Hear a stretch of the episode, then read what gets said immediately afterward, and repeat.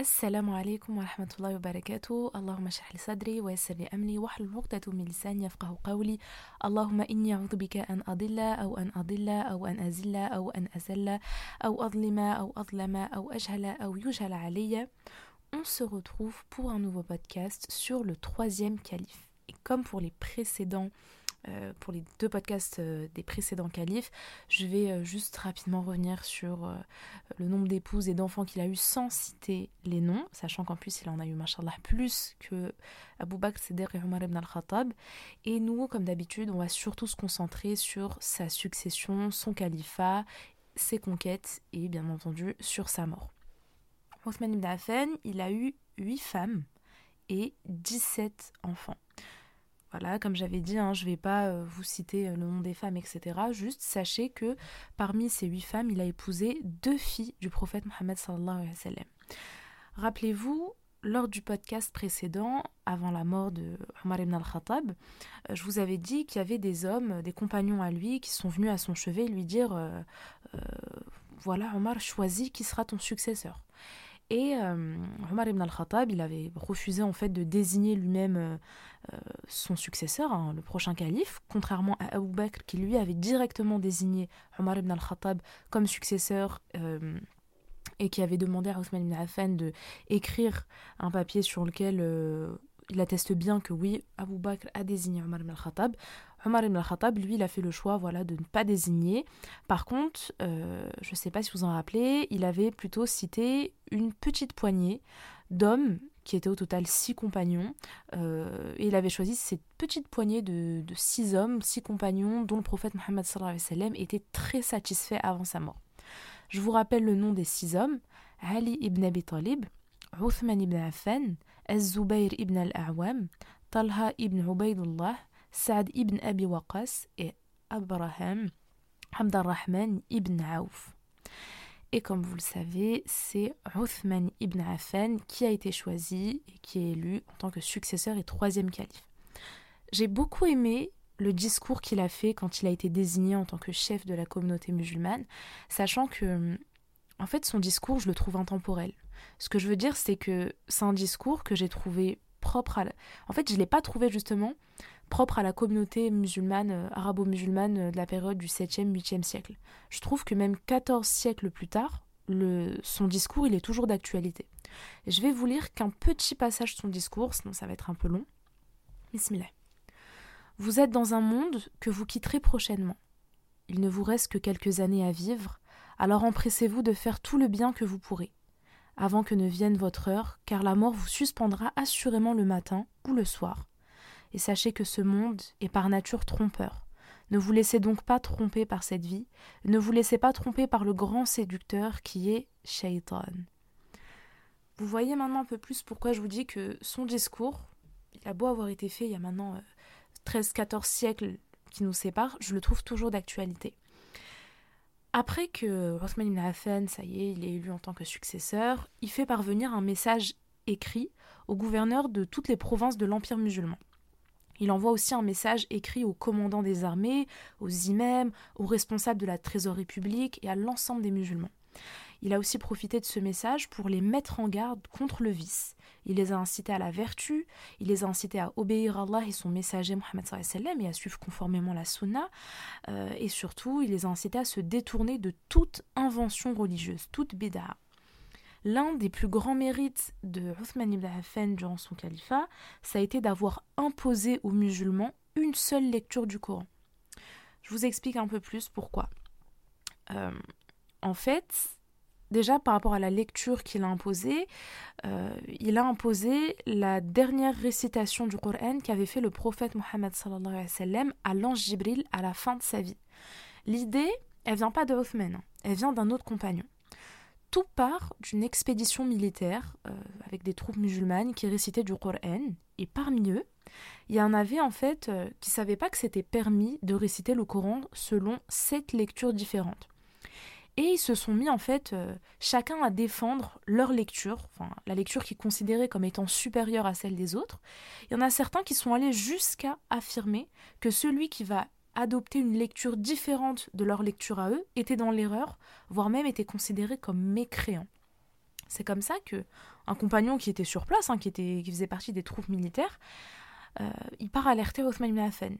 Il arrive à Médine et il lui dit euh, en fait il faut que tu fasses quelque chose mais très vite parce que là les musulmans ils vont commencer à se diviser à cause du Coran. Il lui dit euh, si on continue comme ça on finira comme les juifs ou comme les chrétiens avec les divisions etc. Othman il décide de réunir et de consulter les compagnons pour trouver une solution et c'est comme ça qu'il a aussi décidé d'entreprendre de copier le Coran selon une seule lecture et cette lecture, elle serait imposée à tous les musulmans des différentes provinces de l'Empire. Vous voyez, donc c'est pas une lecture, euh, il s'est pas dit je choisis la dernière lecture euh, que le prophète Mohammed a fait à l'ange Jibril avant sa mort seulement pour les Saoudiens. Non, c'est vraiment pour toutes les provinces de l'Empire. Ça concerne autant l'Oman que le Bahreïn, que le Yémen, que l'Irak, etc. C'est. Euh, en fait, après ça, il est parti chercher euh, les parchemins qu'Abu Bakr avait demandé, rappelez-vous, à Zayd ibn Thabit de rassembler. Et euh, rappelez-vous, ça j'en avais parlé dans le podcast sur le premier calife. Lorsque les parchemins ils sont arrivés à Othman, Othman ibn Affan il demande à Zayd ibn Thabit, celui qui avait recopié en un seul manuscrit sous la présence de trois autres compagnons euh, le Coran, il lui a précisé une chose, il lui a dit Déjà, il ne l'a pas laissé seul. Comme je vous l'ai dit, il ne lui a pas laissé recopier euh, cette seule lecture du Coran euh, tout seul. Il lui a dit, ok, tu seras accompagné de trois autres compagnons. Et s'il y a une divergence, s'il y a un petit conflit entre vous, s'il y a la moindre divergence qui apparaît entre vous quatre, il faut que vous adoptez le dialecte des Qurayshites. Quand le manuscrit, rappelez-vous, les Qurayshites, c'est la tribu euh, qu'elle était issue, pour euh, de la Mecque. Quand le manuscrit a été fini par Zayd Thabit et les trois compagnons qui étaient à ses côtés, ils l'ont envoyé, déjà ils ont envoyé un exemplaire, euh, ils l'ont passé à ibn et après ça ils ont envoyé un exemplaire aux habitants de la Grande Syrie, un autre aux Égyptiens, deux autres copies en Irak, une dans la ville de Koufa et une dans la ville de Bassora. Ils ont aussi envoyé un manuscrit à la Mecque, un autre au Yémen et une dernière copie est restée à Médine. Ces manuscrits, on les appelle les copies de base Sinon, il porte aussi un deuxième nom, les manuscrits de Othman, parce qu'ils ont été faits sous son califat, bien que l'idée ne soit pas venue nécessairement de lui. Après ça, il a ordonné que toutes les copies du Coran qui étaient encore chez les gens et qui étaient différentes de cette unique version, ben, il a ordonné que toutes ces copies du Coran soient brûlées. C'est aussi sous son califat qu'il a ordonné à ce que la mosquée du prophète soit agrandie. Ils ont fait des travaux pour l'agrandir, euh, l'enjoliver, etc. Et comme sous les deux premiers califes, Abu Bakr et Omar ibn al-Khattab, dans son calife, on a aussi eu plusieurs conquêtes. Et ça commence par les conquêtes orientales avec la campagne d'Azerbaïdjan et d'Arménie. Ces deux régions, elles ont refusé de verser, rappelez-vous déjà, hein, euh, les musulmans, avant de combattre, proposent, invitent euh, les habitants d'une nouvelle région à se convertir à l'islam et à adhérer à l'unicité d'Allah et, au message du prophète, etc. Dans le cas où ils refusent, ils devront verser un tribut, un impôt. Euh, et dans le cas où ils refusent ces deux options, la troisième serait le combat et c'est celui qui remporte qui euh, s'accapare euh, la nouvelle région.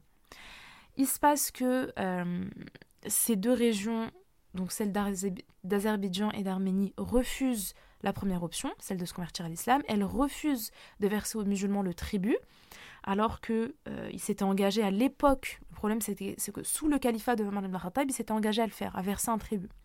L'armée musulmane, elle arrive dans la région et un traité de paix identique à celui qu'ils avaient fait à l'époque de Omar ibn Khattab est signé. Là, c'est vraiment quand ils perdent leurs moyens et que finalement ils n'assument plus euh, ce qu'ils ont fait, plutôt que d'entrer en conflit, ils disent ok, ok, ok, on repart sur un nouveau traité identique à celui de Omar ibn al-Khattab, on vous versera un tribut, etc.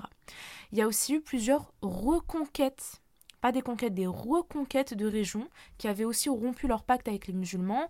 Il y a eu aussi la conquête de euh, d'Abaristan, ça c'était une nouvelle conquête. Il y a eu aussi eu des nouvelles conquêtes de nouvelles régions en Iran.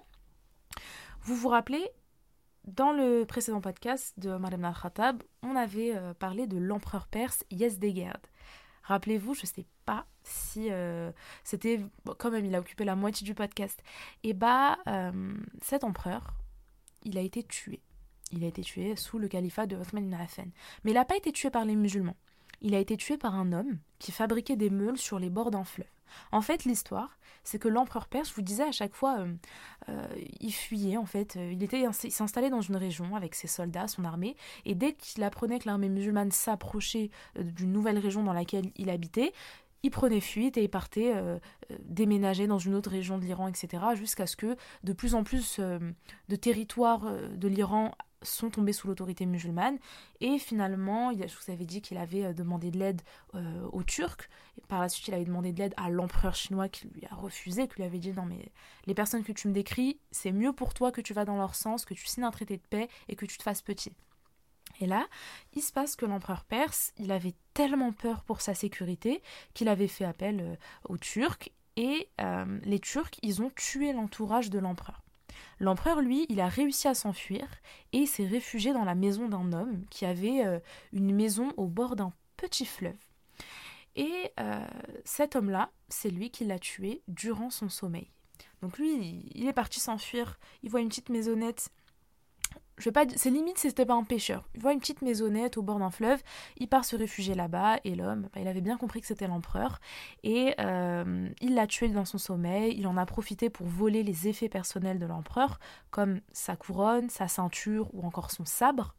Sauf que les Turcs, ils arrivent à destination, ils arrivent près du fleuve, ils voient la petite maisonnette et euh, ils rentrent dans la maisonnette et en fait c'est là qu'ils étaient à la recherche de l'empereur de base et c'est là en fait qu'ils trouvent euh, l'empereur perse mort dans la maison de cet homme et ils ont les Turcs ont tué l'homme qui a tué l'empereur. Ils avaient aussi remarqué que bah, les affaires personnelles du roi, euh, elles ont bah, ont été dérobés par l'homme en question. C'est pour ça qu'ils ont tué l'homme en question et ils ont tué toute la famille de l'homme. Après ça, les Turcs, ils ont emporté avec eux euh, les affaires personnelles, donc la couronne, la ceinture, euh, l'épée, etc. Je vous dis ça parce que, sûr et certain, c'était incrusté de diamants, d'or, etc. Ça valait une certaine somme. Ils ont emporté euh, toutes les affaires personnelles de l'empereur perse. Ils ont aussi transporté l'empereur perse dans un cercueil jusqu'à Istar. C'est une ville en Perse. En fait, Istar, c'est pas juste une ville euh, en Iran, enfin dans, la, dans, la, dans le territoire perse, c'était la ville dans laquelle l'empereur perse il avait régné quand il était, euh, euh, bah, quand il était empereur durant 20 ans. C'est pour ça que bon, ils se sont dit bon, c'est la ville dans laquelle il est resté le plus longtemps et pour hommage en fait pour lui, c'est là-bas qu'on l'enterra. L'empereur perse, il a régné Durant ses 20 ans, il a régné 4 années en mode tranquille, tout se passait bien, euh, voilà, tout était paisible. Et les 15 autres années, il faisait que fuir d'une ville à une autre. Toujours là, esquiver les musulmans parce que bah, c'était la guerre. 15 années de fuite, c'est énorme. Et euh, bah, je vous avais dit, il avait tellement pris peur par rapport aux troupes musulmanes, alors que n'oubliez pas que l'Empire perse, c'était, euh, faisait partie des deux empires les plus puissants du monde. L'Empire des Sassanides, l'Empire perse, l'Empire iranien, et de l'autre côté, l'Empire de Byzance, ou l'Empire de Byzance d'Orient, l'Empire des Byzantins, les Roms. Et se dire en fait que euh, les troupes arabo-musulmanes ont réussi en fait à faire fuir durant 15 années un empereur d'une ville à une autre ville pour que finalement il subisse une, euh, mauvaise mort hein, puisqu'il a été tué. Et euh, d'ailleurs, l'histoire, en fait, n'oubliez pas, je pense que ça, je vous l'ai même pas dit, mais le prophète Mohammed je vous avais, je vous avais dit dans le podcast de Omar al-Khattab que le prophète Mohammed avait dit Lorsque l'empereur perse périra, il n'y aura plus jamais d'empereur perse. Lorsque l'empereur byzantin périra, il n'y aura plus jamais d'empereur byzantin. Par celui qui tient mon âme dans sa main, vous dépenserez leur trésor pour la cause d'Allah. Et effectivement, l'empereur perse Yazdegerd, ça a été le dernier empereur perse qui a existé dans le monde. Il, a, a aussi été rapporté par euh, Al-Bukhari dans une partie de son Sahih, son ouvrage euh, authentique, le Sahih, hein, il y a une partie qui est consacrée aux expéditions militaires dans son Sahih et dans le chapitre qui s'appelle Le message envoyé par le prophète aux empereurs perses et byzantins. Et euh, le prophète Mohammed quand il était encore vivant, il aurait euh, invité cet empereur perse, l'empereur Yezgerd, à se convertir à l'islam. Ça, on l'avait vu dans le podcast sur la sira du prophète sallam, il me semble que c'est dans la partie 2, où je vous avais dit que euh, le prophète avait euh, envoyé plusieurs lettres où il avait invité euh, plusieurs rois et empereurs à se convertir sans citer les noms. Je vous avais pas cité les noms, j'avais juste dit que plusieurs rois et empereurs non musulmans qu'il a invités en leur écrivant des lettres, certains lui ont répondu positivement, d'autres lui ont dit non mais sans entrer en conflit ou quoi que ce soit, et d'autres l'ont carrément genre insulté et, limite ont souhaité entrer en guerre avec, lui, en guerre avec le prophète. Et euh, dans cette partie du Sahih, il est dit que euh, le prophète Mohammed de son vivant, il aurait invité l'empereur perse, cet empereur perse en question à se convertir à l'islam, sauf que Yazdigerd, l'empereur perse, il aurait pas juste refusé à se convertir à l'islam, il aurait mis en pièces la lettre que le prophète lui envoyait, et c'est là que le prophète a imploré Dieu de mettre en pièces son empire, de détruire son empire. Et c'est justement ce qui s'est passé, comme on a pu le voir dans le podcast de Omar ibn al-Khattab, et aussi hein, maintenant dans ce podcast-là. Euh, non seulement son empire euh, n'existe plus, a pris fin, parce que les musulmans ont, réussi à, faire tomber euh, le territoire perse sous leur autorité. Et en plus, regardez, après sa fuite, après 15 années de fuite, la mort tragique qu'il a eue, il a été tué. Et en plus, pas par les musulmans. Les musulmans, après ça, euh, ils ont continué leur campagne contre les Byzantins. Donc là, on n'est plus sur les Perses, on est contre les Byzantins. Il y a même eu des combats qui ont été, euh, plusieurs combats qui ont été remportés par les musulmans. Pareil, ici, je fais volontairement le choix euh, de ne pas vous parler de toutes ces batailles. Je les trouve un peu moins intéressantes et très redondantes, contrairement à celles qu'il y avait sous le califat d'Abou Bakr. Mais voilà, il y a eu, retenez que les Byzantins, ils se sont affrontés plusieurs reprises face aux musulmans et que les musulmans ont remporté ces batailles. Sous le califat de ibn il y a aussi eu la reconquête d'Alexandrie. Il y a eu aussi une campagne en Afrique du Nord et il y a eu une bataille contre les Berbères. Et cette fois-ci, les troupes musulmanes, elles sont à la tête de 20 000 hommes contre le roi berbère. Sauf que le roi berbère, Bon, les historiens ne sont pas tous d'accord sur les chiffres. Certains disent qu'ils étaient 120 000, d'autres disent qu'ils étaient plus de 200 000. Mais ici, comme d'habitude, les musulmans, ils sont encore en sous-effectif par rapport à leurs ennemis. Ça a, été, toujours été le cas face aux Byzantins, même aux Perses. Hein. Et là, une nouvelle fois, face au roi berbère.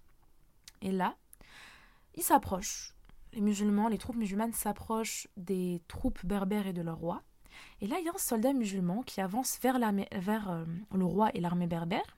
Et euh, bah, en fait, l'armée, euh, elles n'ont pas lancé euh, d'attaque, d'offensive, parce qu'elles étaient convaincues, étant donné qu'il n'y en avait qu'un seul qui s'avançait vers eux, c'était en mode, bon, bah c'est sûr que ce soldat, il est porteur d'un message pour leur chef, donc pour leur roi. Mais quand le soldat musulman, il arrive à proximité du roi, le roi berbère, il sent un danger.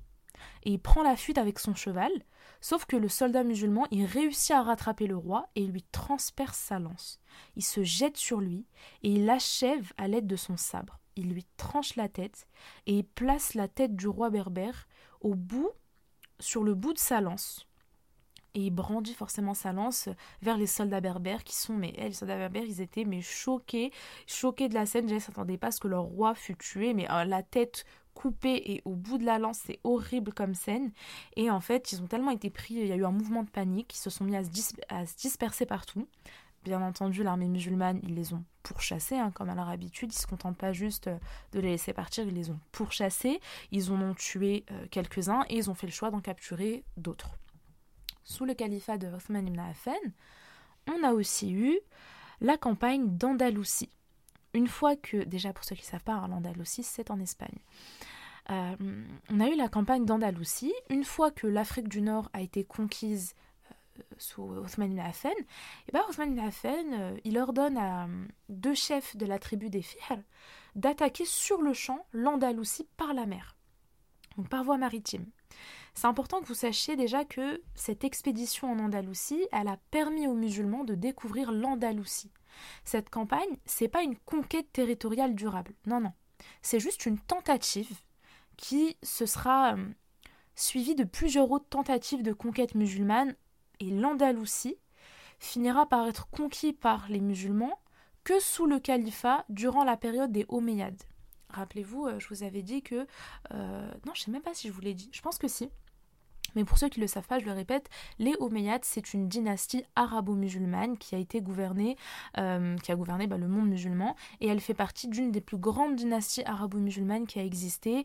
Et euh, bah, voilà, il y en a après d'autres, hein, elle est précédée par une autre qui est euh, la dynastie des Abbassides. Mais je pense qu'à l'avenir, je vous ferai un podcast pour vous parler de ces dynasties qui viendront succéder les quatre califes et qui ont eu un impact et une influence mais énormissime au même titre que euh, je vous ferai, bah, un podcast aussi sur euh, la dynastie des Abbassides, celle de, des Angides, Fatimides, l'Empire Ottoman, etc. Il y en a énormément, Inch'Allah.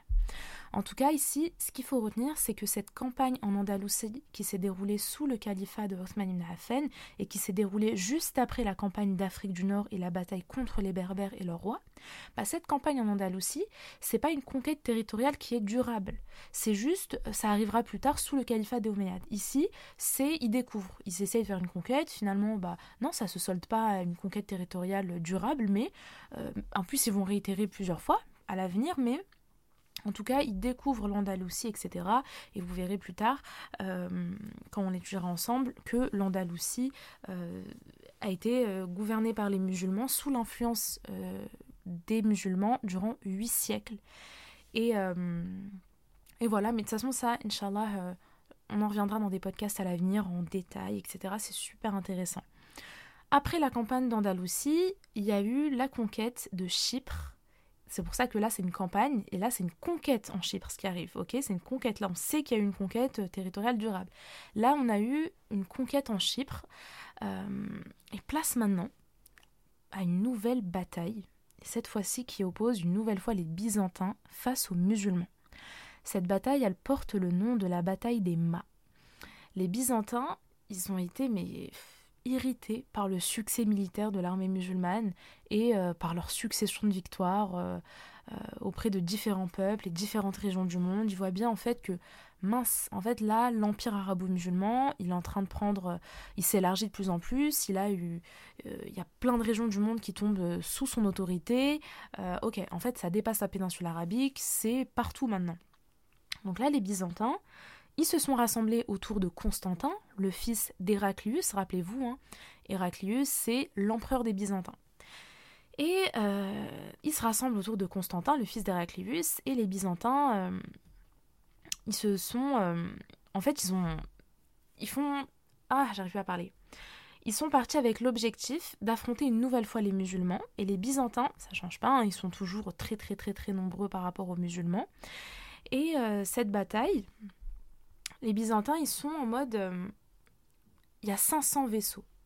Il y a 500 vaisseaux pour transporter les Byzantins euh, qui sont dirigés vers les troupes, euh, qui se dirigent vers les troupes musulmanes qui étaient au Maghreb. Et lorsque les deux armées, elles arrivent à proximité l'une en face de l'autre, le combat commence.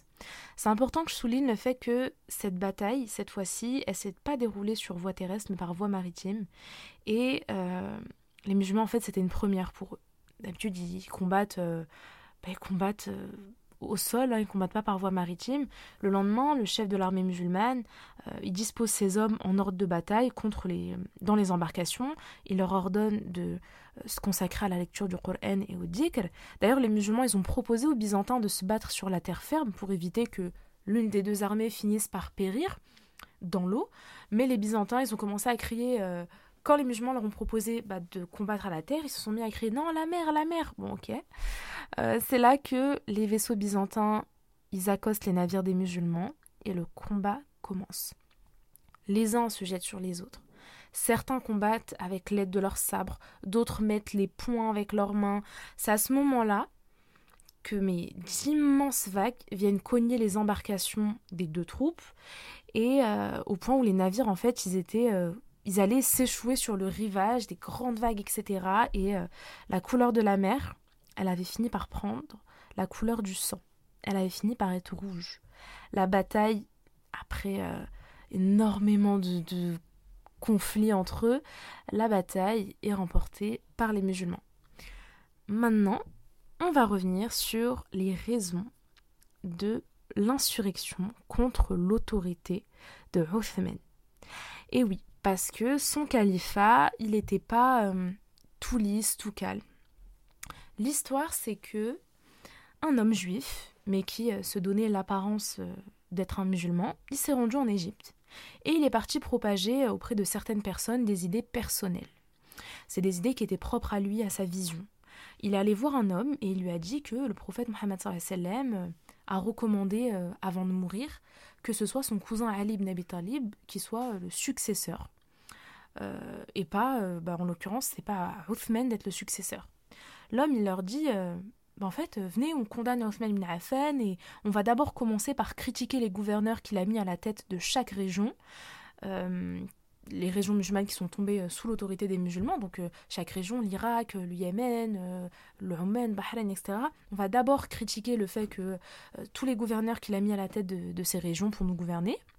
Et ensuite, petit à petit, on arrivera juste à le critiquer lui, critiquer le, le califat, le chef de la communauté musulmane. Le souci, c'est qu'il y a un grand nombre d'Égyptiens qui ont été leurrés par ces propos. En fait, ils ont envoyé des messages à certains habitants d'Irak, euh, dans la ville de Koufa et de Basra, au point où ils se sont tous accordés, euh, selon les instructions de cet homme juif, hein, euh, qui s'est donné l'apparence d'être un musulman. Ah oui, au passage, cet homme juif, il s'appelle Abdullah ibn Sabah. Et ils se sont engagés à s'unir contre l'autorité du califat de Othman ibn Affan. La première chose qu'ils ont commencé à faire, c'est d'envoyer des hommes auprès de Othman ibn Affan. Et ces hommes-là, en fait, ils étaient chargés de transmettre leurs critiques et leurs reproches au troisième calife, comme par exemple euh, le fait que Othman, euh, il ait confié des postes de gouverneur et de commandant à des proches à lui, au lieu de en gros, il manque d'objectivité, euh, il donne le pouvoir à plein de proches à lui, etc. Des, mm, des, postes à responsabilité qu'à ses proches, etc. Sachant qu'en plus, c'était complètement faux, parce que sur la quarantaine de gouverneurs qui étaient en poste durant le califat de Othman ibn Affan, il n'y en a que 5 qui faisaient partie de ses proches. Donc il y en a 35 en fait qui n'étaient pas de ses proches. D'ailleurs, c'est même arrivé que Othman ibn Affan, il ait destitué certains de ses proches dans certaines fonctions. Donc on peut pas lui dire que oui, euh, euh, tu manques d'objectivité, tu veux mettre euh, au pouvoir que tes proches, etc. C'est faux. Il en a mis que 5 sur 40 et en plus il pouvait les destituer quand ça lui convenait plus le travail qu'il faisait. En l'an 33 Hégérie, Othman il prend la décision d'expulser vers la région du Cham. Rappelez-vous, le Cham c'est ce qu'on appelle aussi la Grande Syrie. Donc le calife il prend la décision d'expulser vers la Grande Syrie un groupe d'habitants de Koufa. Koufa, rappelez-vous, c'est une ville en Irak. Euh, en fait, il se passe que ce groupe d'hommes irakiens euh, originaires de Koufa, il faisait que. Euh, en fait, ce qui leur a été reproché par le gouverneur de la ville de Koufa, c'était qu'ils prononçaient des paroles inconvenantes et condamnables dans l'assemblée. C'est là que le gouverneur de Koufa, il s'est plaint auprès de Othman de ce groupe d'hommes et Othman lui a dit ok, ok, ok, ok. On va les expulser, mais on va les expulser vers le Cham, vers la Grande Syrie.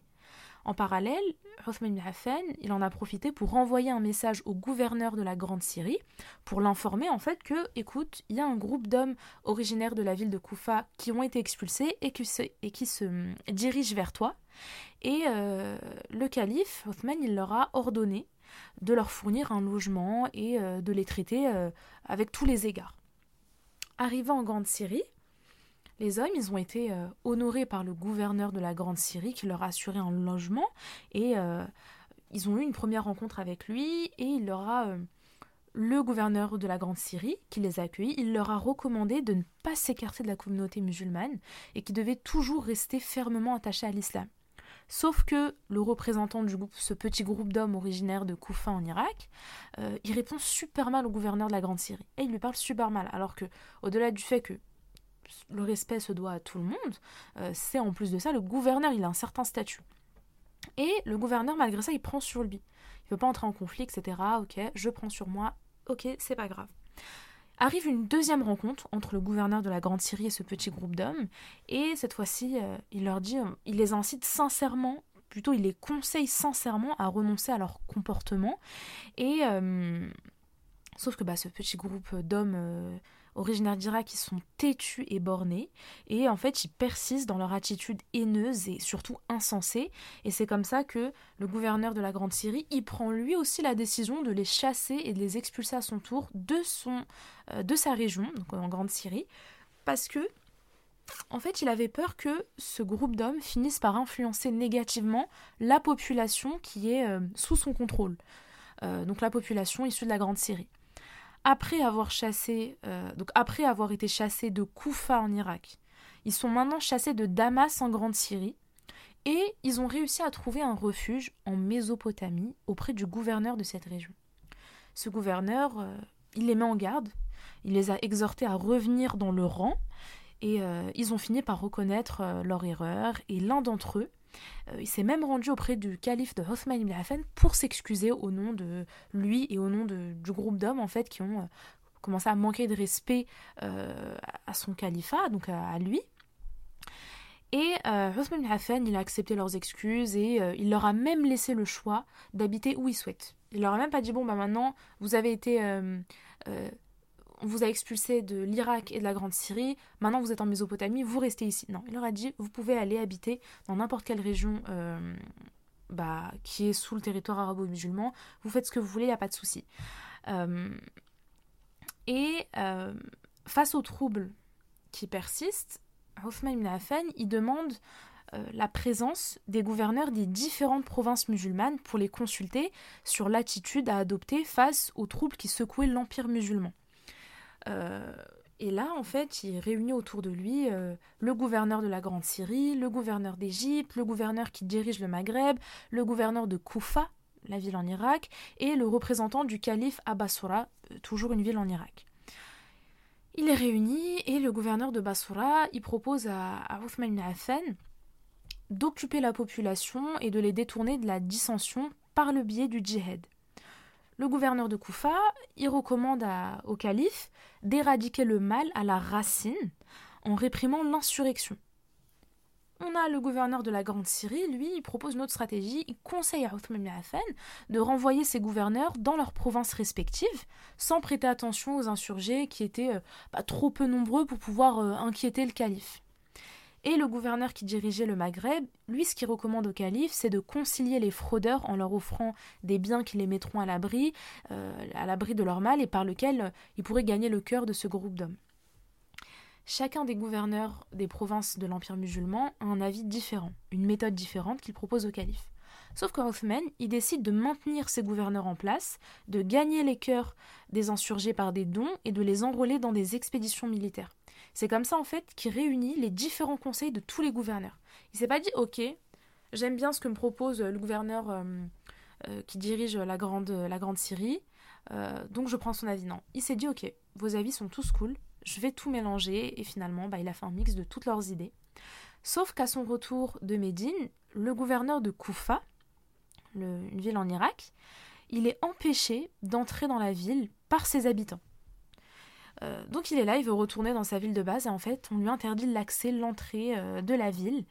Et euh, en fait jusqu'à ce que ses habitants en fait ils demandaient à ce qu'il soit destitué, que ce soit plus lui le gouverneur. Othman ibn Affan, il le destitue et il le remplace par un autre homme. Donc on voit bien que là, il n'est pas en mode c'est moi le calife, je fais ce que je veux. non, non, c'est lui que je veux comme gouverneur, non. Il a écouté ce que les habitants lui ont dit, ils lui ont dit ok, vous voulez plus de lui comme calife, c'est lequel que vous voulez, ok, vous voulez lui, je vous le mets lui. Les habitants de la ville de Koufa, ils ont vachement apprécié l'attitude de Othman ibn Affan qui euh, les a écoutés, qui a changé de gouverneur, euh, et ils ont fait parvenir à Othman ibn Affan leurs réclamations, et euh, il a accédé à toutes leurs requêtes pour justement les laisser sans excuses et sans arguments face à lui.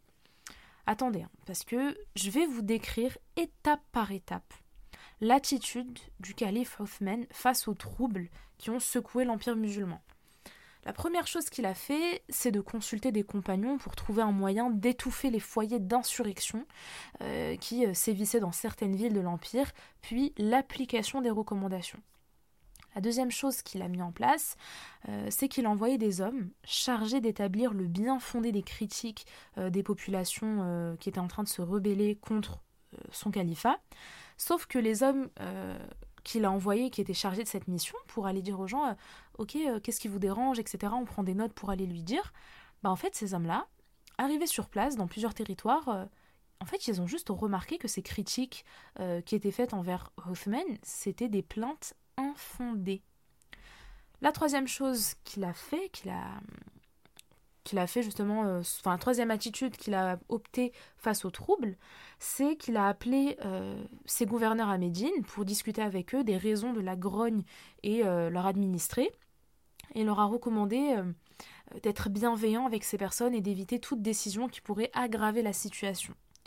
Quatrième chose qu'il a fait, c'est qu'il a interdit à ses gouverneurs de châtier, que ce soit par l'emprisonnement ou par l'exécution, les fauteurs de troubles, en espérant que cette tolérance euh, que les gouverneurs musulmans ont vis-à-vis d'eux, euh, ça finirait par apaiser leur esprit.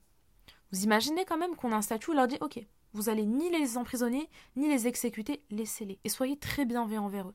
Voyez au point comment euh, il a été mais doux, bienveillant et intelligent vers ces personnes. La cinquième chose, la cinquième chose qu'il a fait, c'est de battre en brèche les arguments des insurgés en montrant bah, leur fausseté et leur caractère fallacieux. Et ça, il l'a fait euh, dans la mosquée du prophète, devant un certain nombre de compagnons et d'habitants de Médine. Et il en a profité pour leur rappeler euh, la crainte euh, d'Allah qui était nécessaire à tout musulman. Il leur a sincèrement conseillé de rester fidèlement attachés à la communauté musulmane et euh, à la vérité, au droit chemin. Et c'est comme ça que certains fauteurs de troubles ont fini par se repentir. Mais certains, pas tous. C'est qu'une minorité. Hein.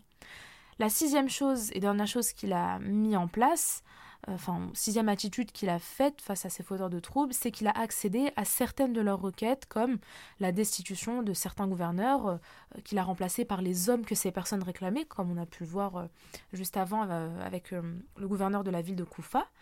Et il n'a pas juste destitué un gouverneur, il en a remplacé un autre, mais pas il n'a pas remplacé un nouveau gouverneur par un autre qu'il a lui-même choisi. Non, il leur a laissé choisir le gouverneur qu'il souhaitait mettre à la tête de cette région.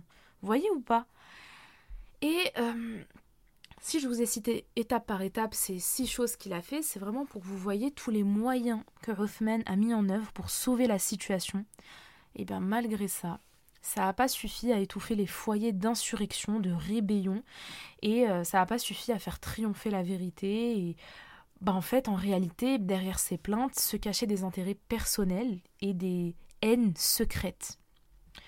Après que les habitants de Koufa ont réprimandé leur gouverneur et ont demandé à Othman un nouveau gouverneur qu'ils ont eux-mêmes choisi, c'est maintenant au tour des Égyptiens de s'attaquer à leur gouverneur, de se rebeller contre lui, et eux aussi, ils ont réclamé à Othman la destitution de leur gouverneur, ils ont demandé à ce qu'il parte et à ce qu'il soit remplacé par un homme plus conciliant et moins autoritaire qu'ils ont bien entendu eux-mêmes choisi. Face à leur demande très très pressante, Hoffman y prend la décision de retirer son gouverneur et de confier la collecte euh, des impôts à un nouvel homme. Par contre, l'ancien gouverneur qui vient de destituer, euh, il lui a dit Ok, toi tu restes, mais tu vas seulement maintenant diriger la prière. Donc il ne l'a pas complètement, complètement destitué. Sauf que bah, les fauteurs de troubles euh, égyptiens, euh, ils ont tout fait pour monter les deux hommes l'un contre l'autre. Le nouveau et l'ancien gouverneur, ils ont tout fait pour les monter euh, l'un contre l'autre, ils ont tout fait pour semer la zizanie, la mésentente entre bah, l'ancien et le nouveau gouverneur en colportant des paroles fausses et mensongères qu'ils ont attribuées à l'un envers l'autre. Du style, euh, ils vont voir le premier gouverneur, enfin l'ancien gouverneur, pour lui dire euh, non mais tu sais ce que le nouveau gouverneur il a dit, ta ta ta ta, il a dit ça et vice versa. Et c'est après ça que euh, il finit en fait par décider de laisser qu'un seul gouverneur. le premier gouverneur qu'il avait destitué, qui lui avait dit ok maintenant tu vas seulement diriger la prière, même ça il lui a dit ok. En fait même la prière tu vas plus la diriger et on laisse tout au second gouverneur. Sachez aussi que le nouvel gouverneur égyptien, à la base, c'était celui qui dirigeait le Maghreb. Et pendant qu'il était occupé euh, par les conquêtes du Maghreb en Afrique et par les combats contre les Berbères, en Égypte, il y a eu un groupe euh, d'hommes qui ont commencé à monter la population contre le califat de Othman. C'est comme ça que, durant le mois de Rajab, 600 euh, hommes, donc 600 d'entre eux, ils se sont rendus à Médine sous prétexte euh, de passer par la Mecque pour aller accomplir un, un petit pèlerinage, mais en vérité, leur vrai objectif, c'était euh, d'arriver à Médine et d'afficher leur opposition auprès du calife. Quand le nouveau gouverneur égyptien, qui en plus, comme je vous l'ai dit, bah, lui, il était, occupé dans, ses conquêtes du Maghreb et les batailles contre les Berbères, ses combats, etc., il a vite euh, informé par écrit Othman ibn que, attention, il y a 600 hommes, donc 600 Égyptiens euh, qui se dirigent vers toi, qui soi-disant euh, veulent aller faire un petit pèlerinage à la Mecque, mais voilà leur réel but, etc. En fait, ils, vont, ils ont envie de, de, faire une rébellion face à toi, de remettre en cause ton autorité. Et par autorité, voilà, je parle bien de l'autorité du calife Othman et pas le califat, et pas le, pas le califat, et pas le gouverneur qui les gouvernait, le nouveau gouverneur d'Égyptien. Là, c'était, ils veulent venir faire une rébellion contre toi en personne. Et lorsque ces hommes ils sont arrivés à proximité de Médine, c'est ce groupe de 600 hommes, Othman il ordonne à Ali, Ali ibn Abi Talib, d'aller à leur rencontre et de les renvoyer dans leur pays, donc euh, en Égypte. Les hommes, ils ont commencé euh, à discuter avec Ali euh, au sujet de Othman, et Ali, en fait, il en a profité pour leur demander, mais en fait, qu'est-ce qui vous dérange chez Othman? Et bah, le groupe d'hommes, en fait, ils lui ont dit, mais on reproche à Othman d'avoir affecté des terres au domaine public, d'avoir fait brûler des copies du Coran, d'avoir accompli quatre unités de prière là où les voyageurs n'en font que deux, d'avoir nommé des gouverneurs qui étaient jeunes à la tête de région alors que bah ils sont jeunes quoi, d'avoir accordé des privilèges à son clan, les Banu Umayya. Et Ali, euh, il répond à chacune de leurs accusations. Il répond euh, déjà concernant les terres euh, qui sont réservées à l'État enfin quand les hommes ils ont dit oui, euh, il a affecté des terres au domaine public, etc., Ali leur dit les terres réservées à l'État ne l'avaient été que pour engraisser les chameaux de la zaquette, et non pas euh, pour euh, les poches et pour la poire de Othman. Même le calife Omar, il avait fait ça avant Othman. En ce qui concerne les copies du Coran, il leur a expliqué que Uthman, il a ordonné que euh, toutes les copies du Coran devaient être brûlées parce que ça faisait justement l'objet de divergences et de conflits, ça allait juste diviser la communauté, la Ummah. Et euh, il a conservé une seule copie qui faisait l'unanimité, celle qui était conforme à la dernière récitation du Coran qu'avait fait le prophète à Jibril. En ce qui concerne euh, leur critique par rapport euh, au jeune âge des gouverneurs que Othman a nommés à la tête de, régions, euh, etc., Ali leur a rappelé que euh, avait choisi, qu'il n'avait choisi que des hommes droits et des hommes justes. Et que, bon, en l'occurrence, bah, ok, ils sont peut-être jeunes, mais c'est des gens honnêtes, droits et justes. Il leur avait même dit que le prophète Mohammed il avait lui-même nommé comme gouverneur de la Mecque un jeune homme qui avait à peine 20 ans il avait tout juste 20 ans, il l'a nommé gouverneur de la Mecque. Et le prophète, il avait même désigné Oussama, le fils de Zayd ibn Haritha, comme le commandant d'une expédition militaire, alors que lui aussi il était jeune. Donc il est en mode, eh, eh, eh. Le prophète lui-même, il a donné des postes à responsabilité, euh, comme euh, le fait d'être gouverneur, de gouverner la, la Mecque, ou comme euh, Oussama, le fils de Zayd ibn Haritha, pour être le commandant d'une expédition militaire, c'est-à-dire c'est lui le chef d'une troupe musulmane. Il a dit, eh, le prophète lui-même l'a fait. Après leur échange avec Ali, le groupe d'hommes, euh, ils ont envoyé un petit groupe d'hommes, un petit groupe d'entre eux parmi les, 600, ils les ont envoyés euh, rentrer à Médine.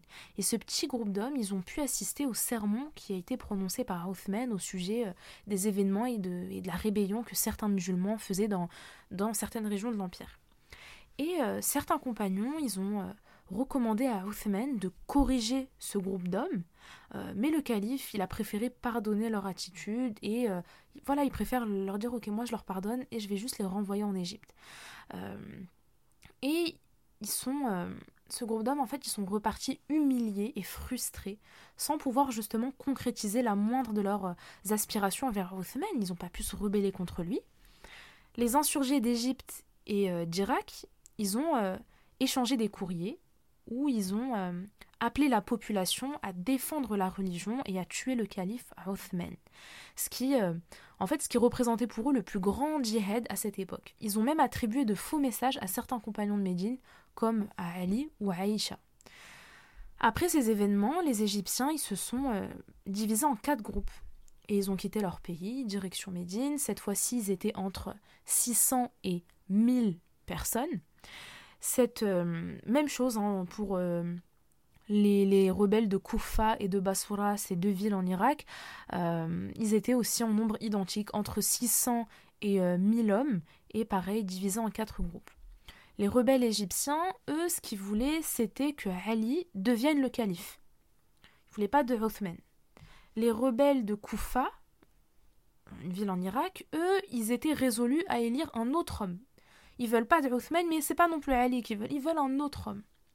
Les rebelles de Basra, une autre ville en Irak, eux, ils étaient déterminés à mettre un autre homme au pouvoir, différent de Ali et différent de l'homme euh, que voulaient euh, élire les rebelles de Koufa, une autre ville en Irak. Donc les trois catégories d'hommes divisées en quatre groupes, chacun voulait élire euh, un homme différent à la tête de la communauté musulmane en tant que calife. Et les rebelles, ils ont élaboré un plan euh, et ils ont prévu de se rejoindre aux abords de Médine au mois de Shawwal en l'an 35 Hijri. Cette fois-ci, euh, vu qu'ils redoutaient la réaction des habitants de Médine, ils ont envoyé des messages chargés d'informer la population médinoise de leur arrivée. Mais quand ils ont demandé l'autorisation d'entrer dans la ville, la population l'a refusé. C'est là que euh, les rebelles se sont mis à encercler la ville du prophète et ils ont commencé à mettre en garde la population médinoise contre Othman ibn Affan en leur disant que quiconque reste à l'écart n'aura rien à craindre. Ah oui, ils ont aussi profité euh, pour venir dans, dans cette région alors qu'ils savaient que plein de à ce moment-là il y avait plein de euh, Médinois qui n'étaient pas à Médine, qui étaient partis autre part qu'à Médine. Et euh, les compagnons, ils se sont rendus euh, auprès des rebelles pour leur demander euh, de partir, chose qu'ils ont refusé de faire. La première fois, ils ont dit ok, la première fois on est parti, là on part pas, on reste. Ali s'est même déplacé pour interroger les Égyptiens, un peu comme la première fois quand il est parti échanger avec eux quelques mots. Et ben là c'est pareil, il est parti les voir et ils lui ont répondu en fait qu'ils ont intercepté un émissaire avec un message euh, qui s'adressait à leur gouverneur, donc au gouverneur égyptien, euh, dans lequel, euh, ce qui paraît dans le message, Othman ibn Affan, il aurait ordonné au gouverneur, au gouverneur égyptien l'exécution de ce groupe d'hommes fouteurs de troubles. Et euh, il y a deux autres compagnons qui euh, sont partis poser la même question aux deux autres groupes irakiens. Donc un autre compagnon est parti poser la question euh, au groupe originaire de Basra et l'autre groupe, un autre compagnon est parti poser la même question au groupe originaire de Koufa. Sauf que les compagnons, ils leur disent mais comment vous avez pu être informé de la situation des Égyptiens alors que vous étiez séparés au départ et que plusieurs jours de route vous séparent? Genre comment en fait y a pas de enfin, vous vous rendez bien compte qu'à l'époque il n'y a pas de téléphone, euh, euh, ils sont que sur des, des dos de dromadaires euh, ou sur des chevaux. Enfin, c'est impossible que vous sachiez en fait que les, les Égyptiens ont intercepté un émissaire qui ils, lui ont arraché un message et ils ont trouvé finalement que Affan il a demandé à ce que il soit exécuté. Et en fait, les compagnons, ils ont capté que c'était un piège en fait. Les insurgés, ils leur ont répondu, les trois, hein, autant euh, les, hommes originaires de Koufa que les hommes originaires de Bassora que les Égyptiens.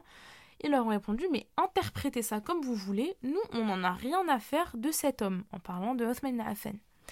Ils ont compris qu'ils ont été. Euh, en fait, que ouais, leur mensonge, il est cramé, mais eux, c'est pas leur dos. Ils sont en mode, vous interprétez ça comme vous voulez, nous, on s'en fout. En tout cas, on ne veut pas de Othman Affan, on veut qu'il quitte son poste de calife. Euh, et à ce moment-là, euh, les, les hommes originaires d'Irak et d'Égypte, ils ont dit aux compagnons, euh, en référence à Othman Affan, qu'ils nous laissent et nous le laisserons. Et euh, comprenez ici que ils étaient en train de dire que si Othman renonce à sa fonction de calife, il le laissera en paix. Mais dans le cas inverse, si Othman il veut conserver son statut de calife, alors ils vont, en fait, ils seront sur ses côtes. Et euh, bien entendu, Rothman euh, il n'a jamais écrit cette lettre, hein, euh, que soi-disant ils ont intercepté un émissaire, il l'a jamais faite. et un jour, Rothman, après avoir dirigé la prière du Jumu'ah, du vendredi, il monte sur le minbar. Il s'adresse aux fidèles et leur dit Ô vous les étrangers, par Dieu les Médinois savent parfaitement que vous avez été maudits par la bouche de Mohammed sallallahu alayhi wa sallam. Par conséquent, effacez vos erreurs par des actes justes, car Allah efface les péchés par les bonnes actions. Il y a un Ansar, rappelez-vous, hein, les Ansar, c'est les musulmans originaires de Médine. du coup, je disais qu'il y a un Ansar qui se lève et qui dit Je témoigne de ça. Là, il y a Zayd ibn Thabit qui se lève à son tour et qui dit C'est écrit dans le livre, en faisant référence au Qur'an. Sauf qu'il y a un homme qui surgit d'un autre côté et qui se jette sur lui et qui lui dit Toi, tu parles trop. Et là, tu as tous les insurgés qui se lèvent et qui se mettent à lancer des graviers sur les fidèles qui ont été chassés de la mosquée. Et ils ont criblé de graviers le calife Uthman jusqu'à ce que Uthman chute de son minbar.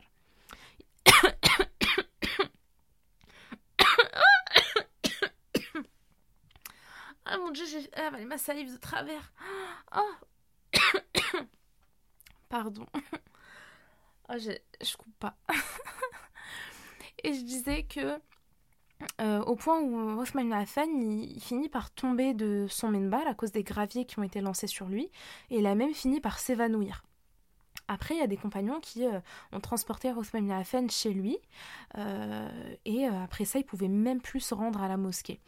Ils ont, en fait, ils se contentaient au début de faire des rares sorties, et après ça, Affan il a totalement été empêché de quitter sa maison. Durant cette période, c'est un autre homme qui l'a remplacé pour présider euh, la prière dans la mosquée du prophète, et dites-vous que ça a duré plus de 40 jours. Il y a un homme qui était euh, aux côtés du calife dans sa maison euh, quand elle était assiégée, hein, parce que oui, mm, ils ont assiégé sa maison, ils se sont pas contentés de, lui lancer des graviers, de lui interdire de, de reprendre sa fonction de calife en présidant la prière, etc. Non, non, ils ont, ils ont assiégé sa maison pour qu'il en sorte plus. Et euh, il se passe que euh, il y a un homme euh, voilà, qui, qui, était aux côtés du calife dans sa maison quand elle était assiégée par, par les insurgés, par les rebelles. Et il a dit en fait que ça leur arrivait que quand ils entrent dans l'une des pièces de la maison de Othman, peu importe laquelle, ça leur, ça, leur arrivait d'entendre les rebelles discuter entre eux. Et en fait, les rebelles, ils étaient comment dire ça ils étaient, ils étaient situés sur la place qui sépare la mosquée de la maison de Uthman. Et un jour, Affan, quand il rentre dans une pièce et euh, quand il en est ressorti, il avait le visage tout pâle. Et il dit euh, à l'homme en question Ils viennent de me menacer de me tuer. Ses compagnons qui étaient avec lui dans sa maison lui disent Allah te suffit contre eux. Uthman, il est dans l'incompréhension. Il se demande mais pourquoi en fait ils ont envie de me tuer? Il a même entendu le prophète dire, le prophète Mohammed sallam, il n'est permis de faire couler le sang d'un musulman que dans trois cas. Le premier, un homme qui a renié l'islam. Le deuxième cas, un autre qui a, euh, qui bien que marié ou l'ayant été, a commis le péché de la chair. Et un troisième, et le troisième cas, c'est euh, un homme qui a tué un être humain euh, sans que cela ne soit en application avec la loi du talion. Et Rothman, il a juré n'avoir jamais commis le péché de la chair, ni avant ni après l'islam. Il n'a jamais songé à renier sa religion depuis qu'Allah l'a guidé à l'islam, et il n'a jamais tué d'être humain. C'est pour ça, en fait, qu'il est euh, bah, dans l'incompréhension vis-à-vis des rebelles qui, souhaitent le tuer. Pour rappel, Euh, Affan, il a été le quatrième homme à avoir embrassé l'islam. Le prophète lui a donné en mariage deux de ses filles c'est pour vous dire en fait l'homme aux bonnes valeurs euh, et au bon comportement qu'il était. Il n'a jamais forniqué ou volé même durant la période Jahiliya, la période pré-islamique. Il n'a jamais chanté, euh, ni, même ni même pensé à commettre euh, euh, l'un de ses péchés depuis qu'il s'est converti à l'islam. Il a fait partie des personnes qui ont rassemblé les versets et les sourates du Coran du vivant du prophète. Il n'a jamais raté un Jumu'ah depuis sa conversion à l'islam sans qu'il ait affranchi un esclave. Et quand il y a un Jumu'ah où bah, il n'y avait pas d'esclave qui pouvait affranchir, le Jumu'ah prochain, il en, il en affranchissait deux pour se rattraper, pour compenser le Jumu'ah précédent qu'il n'avait pas fait. Vraiment, machallah, un homme aux bonnes valeurs, au bon comportement. Mais ça, vous l'avez vu depuis le début du podcast.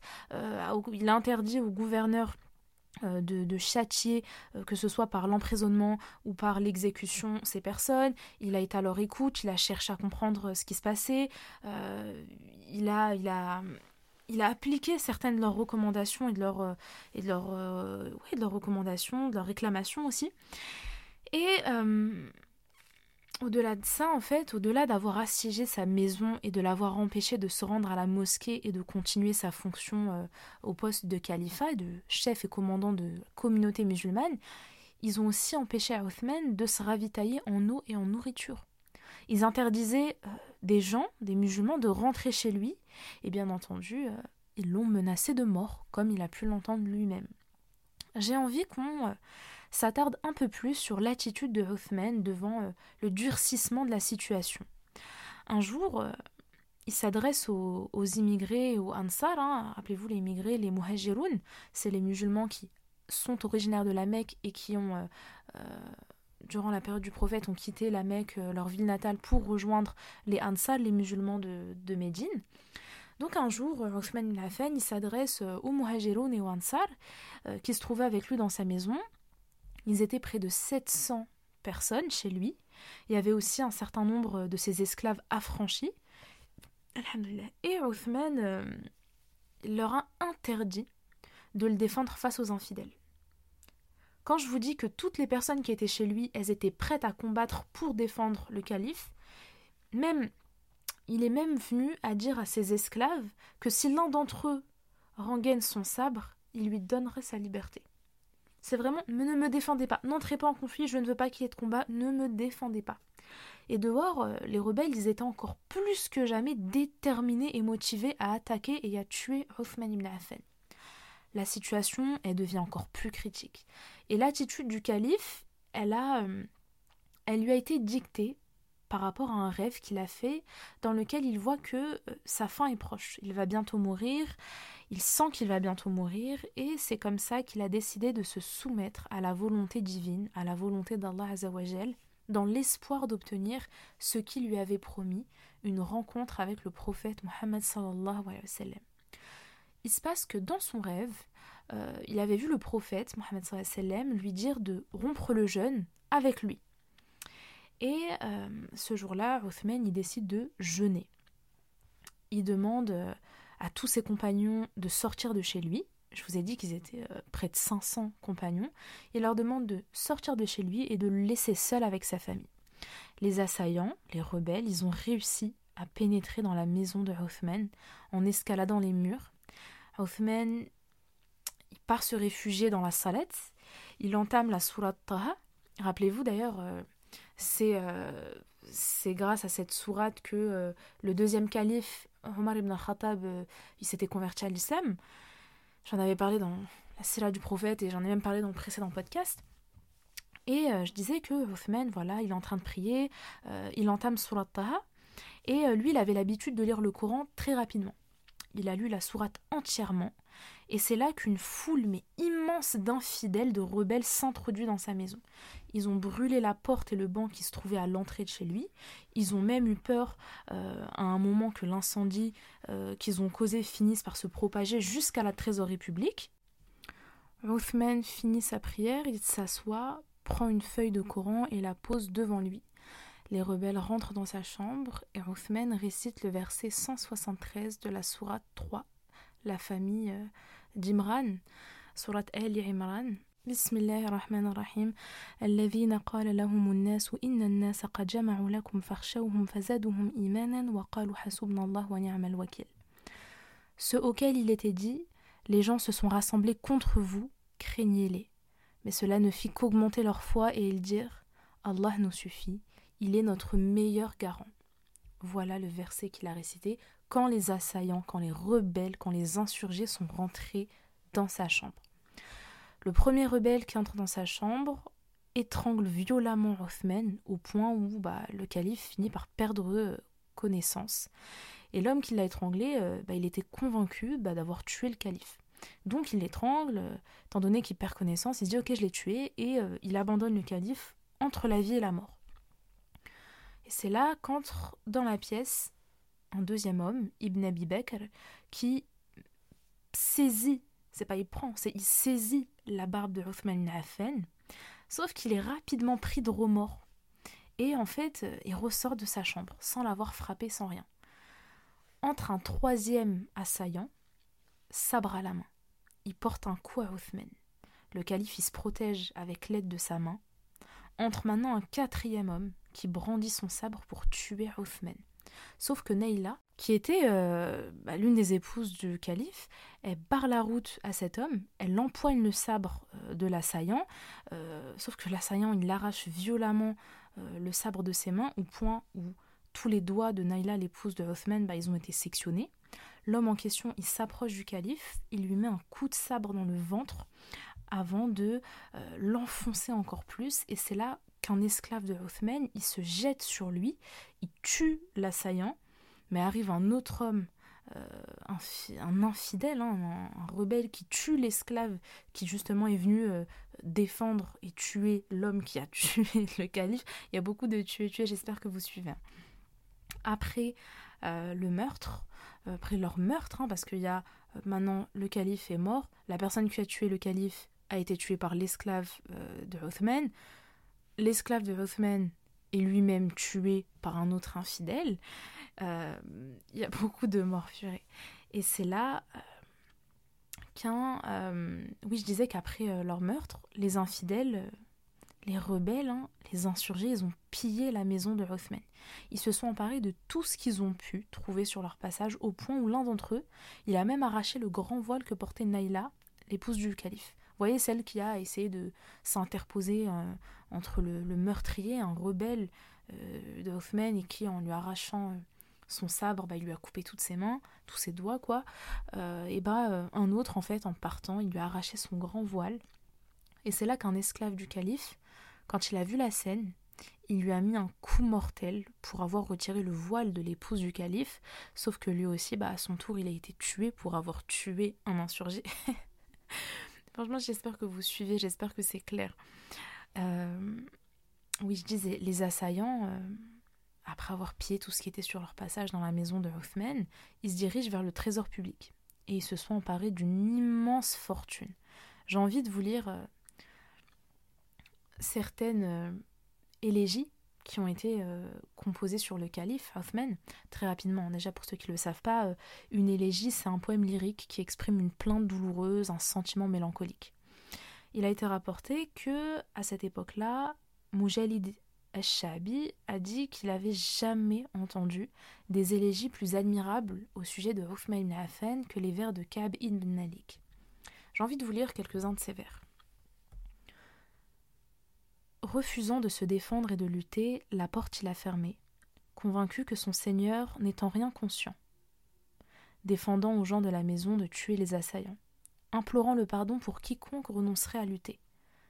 Vois donc comme Dieu a suscité parmi ses assaillants animosité et haine après l'amitié et la bonne entente. Vois comme les bienfaits ont ensuite tourné le dos aux gens, à l'image d'autruches qui détalent à toutes jambes. Voilà pour ces quelques vers. N'oubliez pas que tout ce moment de rébellion contre le calife est parti d'un seul homme. Hein. Je l'avais évoqué euh, un moment dans le podcast, mais je vous le rappelle, hein, cet homme juif qui s'appelle Abullah ibn Sabah, qui avait prétendu euh, s'être converti à l'islam. Euh, il avait séjourné à Médine et en fait il avait dévoré de jalousie le prophète Mohammed et ses compagnons. C'est comme ça qu'il s'est infiltré parmi les musulmans et qu'il a provoqué leur égarement, leur division, leur divergence et leur égarement. Il a prétendu vouloir inciter les gens à la vertu et à réprouver le vice du calife de Othman et il a fini par avoir des partisans dans les principales villes de l'Empire, Koufa, Basura et en Égypte.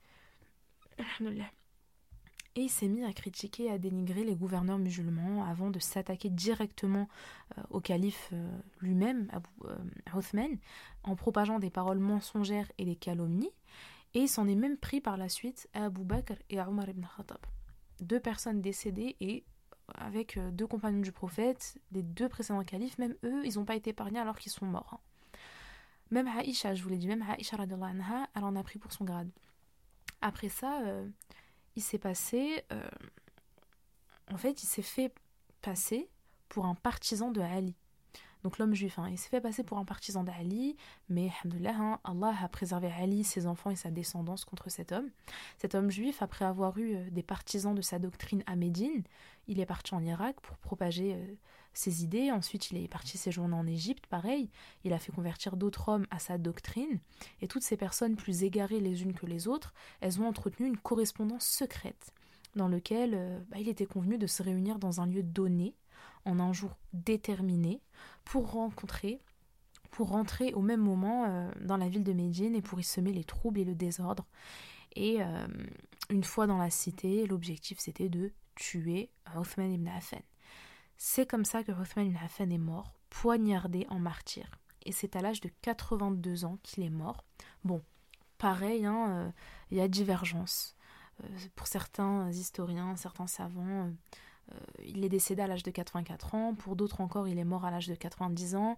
Mais nous, on va rester sur le chiffre que nous a donné Ibn Kathir, étant donné que je me suis appuyée sur son ouvrage à lui.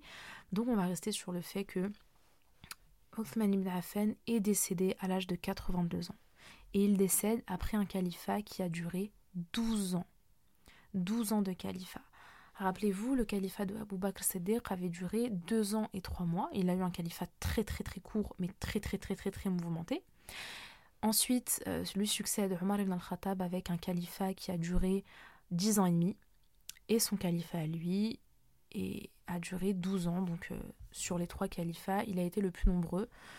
Vous verrez, je ne vais pas vous spoiler, vous verrez euh, combien de temps a duré le califat du quatrième et dernier calife bien guidé Ali ibn Abi Talib. J'espère que ce podcast vous a plu. J'espère vous en avoir appris davantage sur le troisième calife. bah on se retrouve prochainement pour... Ah justement, j'hésite. Soit on se retrouve prochainement pour le quatrième calife bien guidé, donc Ali ibn Abi soit on se retrouve pour un podcast sur l'importance du tafakkur, donc euh, l'importance de la méditation contemplative et sur les limites de la psychologie moderne. Podcast très très très très très très très très très intéressant que j'ai euh, bientôt fini.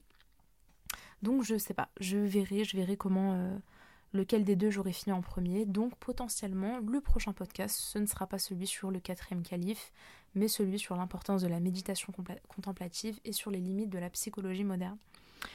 Voilà, euh, sinon bah, j'espère que ça, vous a plu. Je n'arrive pas à parler, je suis exténuée. Euh, on se retrouve pour un prochain podcast semaine prochaine. C'est bientôt le ramadan, qu'Allah vous protège, euh, qu'Allah nous facilite l'apprentissage, la compréhension, l'application de son savoir, de son livre, et de la religion musulmane, qu'Allah nous épargne du châtiment de la tombe, qu'Allah nous ouvre les portes du paradis, qu'Allah nous fasse accéder au plus haut degré de Jannat, euh, de son paradis, Jannat al-Firdaus, qu'Allah nous épargne euh, de son châtiment, du sort des, des injustes, du sort des perdants, qu'Allah accorde la hum, guérison à toute personne qui actuellement souffre de problèmes de santé ou qui a un proche qui souffre de problèmes de santé, à toute personne qui vit une situation euh, compliquée, qu'elle soit financière, émotionnelle, psychologique, à tous ceux qui souffrent d'un deuil. Euh, comme d'habitude, hein, quand je vous parle de deuil, c'est autant la mort d'un proche que euh, le deuil d'une amitié, d'une relation amoureuse, de quoi que ce soit. Qu'Allah facilite à tout le monde ses objectifs dans cette dunya et surtout les objectifs dans l'au-delà. Qu'Allah vous facilite le mois de Ramadan. Et voilà, so i'm i'll too